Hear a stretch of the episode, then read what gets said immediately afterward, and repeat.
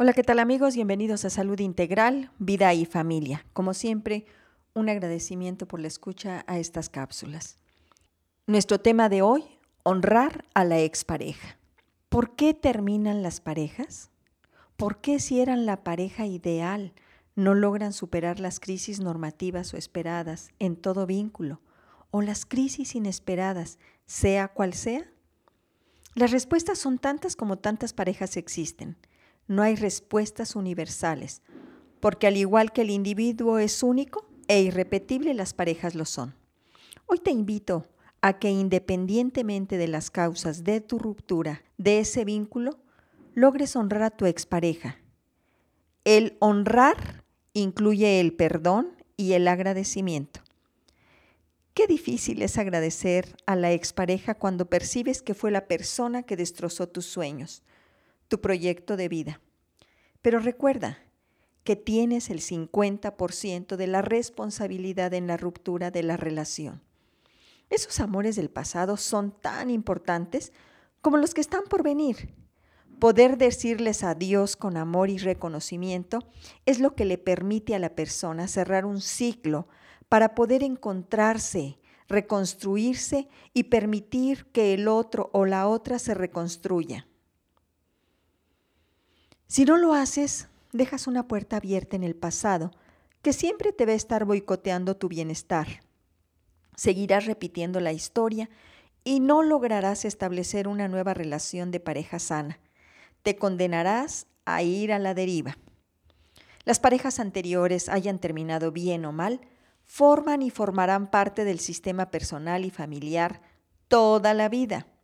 Darles un lugar desde la honra y el respeto es lo que te permitirá tener más posibilidades de lograr una mejor pareja en el futuro. Las parejas previas son todas aquellas a las que les has roto el corazón o te lo han roto a ti.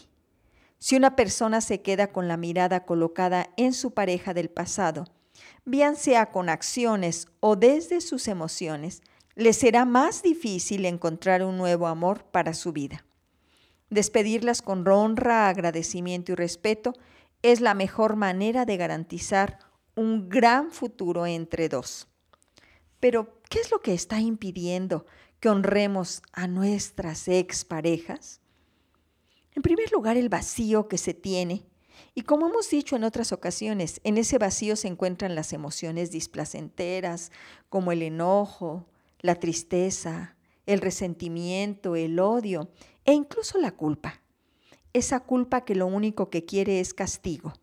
Y el castigo será no ser feliz o que no sea feliz la expareja porque por su culpa rompió mi vida, mi proyecto, mi expectativa, etcétera, etcétera. Hoy te invito a entrar en un proceso de silencio, de recogimiento, de mirar a tu interior, de sentir ese vacío, esas emociones displacenteras que te están impidiendo tener paz, armonía, felicidad, que te están impidiendo tener tu equilibrio personal y en tus relaciones. Pide ayuda profesional para que a través de este acompañamiento logres entender lo que pasó. Identifiques cuáles son las emociones que te están moviendo. Tus emociones que en muchos eventos de la vida negamos y por lo tanto no las aprendemos a aceptar primero y después a manejar. Cuando vas en este proceso de acompañamiento, puedes desear y trabajar el perdón a ti primero y lograrás incluso perdonar a tu expareja. Otra de las causas que impiden el honrar a la expareja es iniciar una nueva relación. Hoy te digo, por tu bien, tu respeto y sanación, haz esa pausa. Esto te permitirá reestructurarte emocional, mental y espiritualmente. El tiempo recomendado es por lo menos de seis meses antes de iniciar o continuar con una relación. Esta pausa te permitirá la comprensión de ti mismo y no se puede realizar solo desde uno mismo no puede ser una comprensión autorreferente. El entorno es nuestro espejo. es una infinidad de espejos que nos devuelven imágenes, que nos construyen, que nos modelan y enseñan también cómo nos hemos construido. La observación de uno mismo implica la observación del entorno, implica escuchar más que hablar e implica hablarnos. No hay posibilidad de libertad sin relación.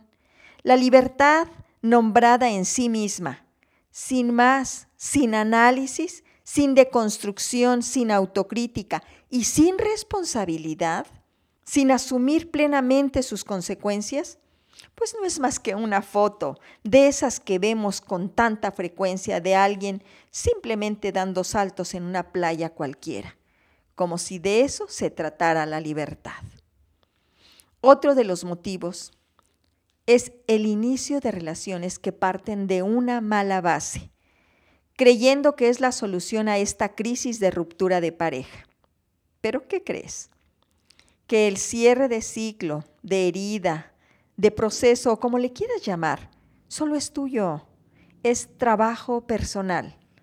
Hoy te invito a tomar decisiones conscientes, libres, responsables, porque es verdad.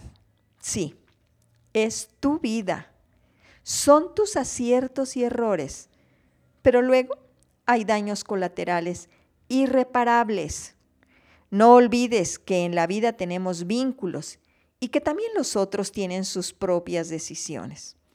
Hoy te invito a sanar tu ruptura. Además de lo anterior, te pido, si tú lo quieres, por supuesto, que digas desde lo hondo y desde tu esencia. Si eres mujer, imagina a tu expareja a tu derecha. Si eres hombre, imagina a tu expareja a tu izquierda. Y di, yo te elegí para todo lo que pasó asumo el daño que yo te hice y asumo las consecuencias. Dejo contigo tu parte de responsabilidad. Gracias por tu amor. Fue muy grande. Te quise mucho. Ahora todo ha terminado y todo lo que aprendí contigo lo llevo para ser una mejor persona. Gracias por haber hecho espacios en tu vida y compartirlos conmigo. Estás libre Estoy libre. Conservo para ti un cariño especial y te deseo lo mejor. Como ven amigos, amigas, este es un tema muy importante y cada vez más frecuente. Los vínculos matrimoniales se están rompiendo. Los índices de divorcios son cada día más altos. No podemos cerrar los ojos y creer que no pasa nada. Hoy les invito desde su conciencia a que honren a sus exparejas. Será lo mejor para ustedes y para ellos. Bien amigos, por hoy es todo. Yo soy la doctora Irma Quintanilla González, especialista en medicina familiar y terapeuta familiar. Que tengan una excelente semana en compañía de ustedes y hagan posible esa pausa para reconstruirse. Pidan ayuda profesional Nunca duden que siempre es posible recuperar su bienestar, su libertad interior, su paz, su armonía, su felicidad, porque esa está en su esencia. Lo que les impide actuar desde ahí es el gran vacío que se tiene cuando hay estas rupturas de elecciones o de circunstancias de la vida moderna, que tiene más de moderna que de vida. Ámense, cuídense, respétense, porque sólo así serán amados, serán cuidados, serán respetados. Si tienen alguna duda o comentario, pueden escribirme a esta página, seguro les contestaré. O me pueden llamar al 212-4645 o al 442-129-9838. Hasta la próxima amigos, si Dios nos presta vida. Muchísimas gracias por su escucha.